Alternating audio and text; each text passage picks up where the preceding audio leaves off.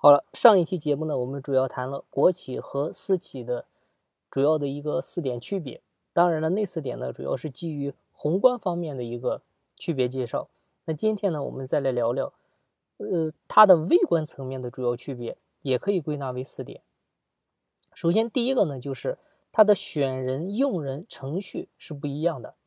像国企里面的选人用人制度呢，基本上是参照。党政领导人员选拔任用管理条例啊，就国企提拔领导人员来执行酝酿、初始提名、民主推荐啊、组织考察、党委会研究，然后公示、任命、宣布啊，这是一套规范的程序。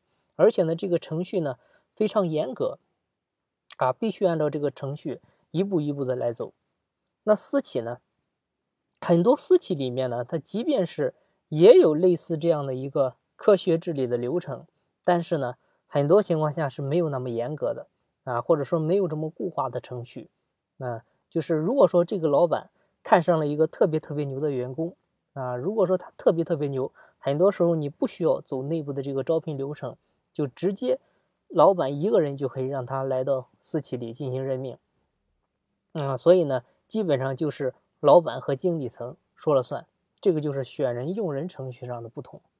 那第二点呢，就是选人用人的标准也不一样。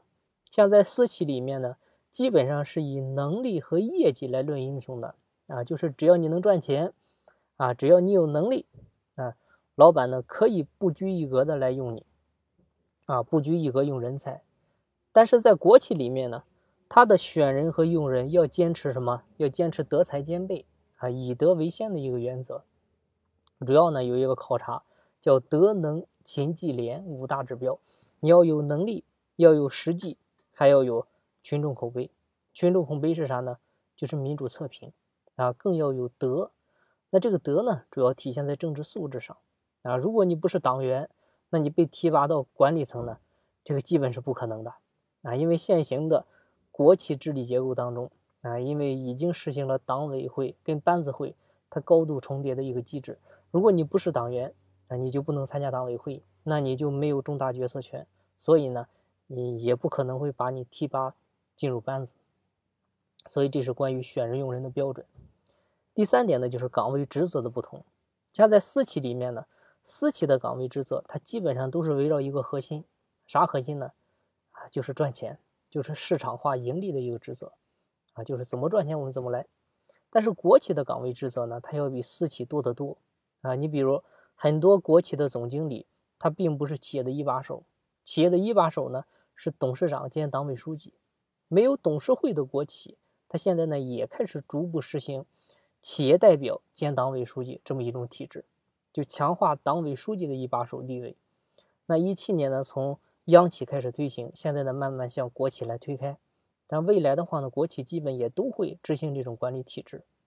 那这位总经理呢，他一般呢还会兼。副书记啊，总经理呢来兼副书记呢，他还必须履行一岗双责。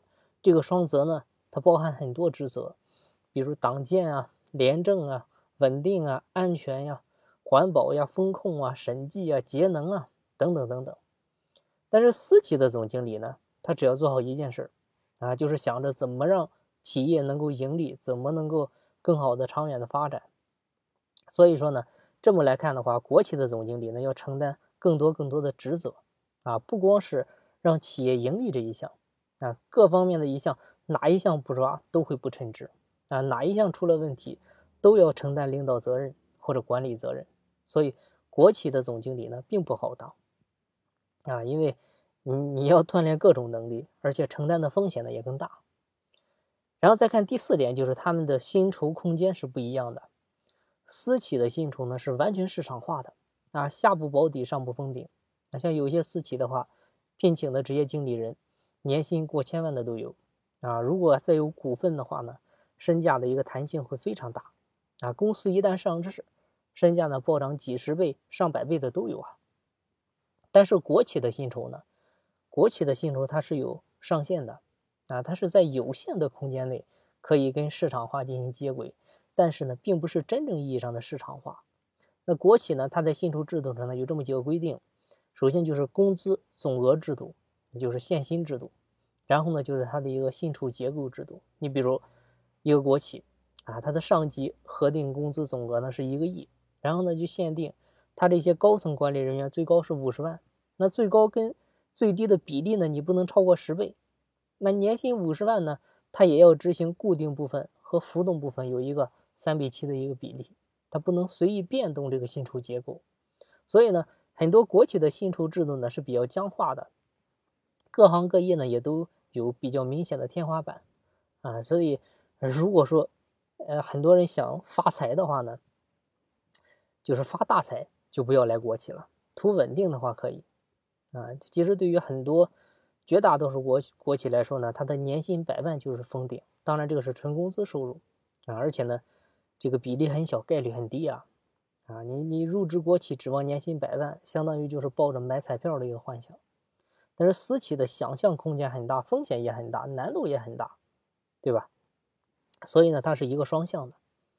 嗯，那关于国企和私企的一些差别呢，今天基本上就为大家分享到这儿。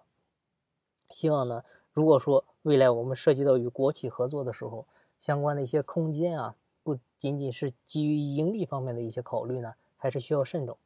好了，那今天的分享呢就到这儿，感谢您的收听。有更多股权或者管理方面的问题，欢迎加我的 QQ 答疑交流群：幺八五七二五四七七。金不在西天，金在路上。我是张翔，下期再见，拜拜。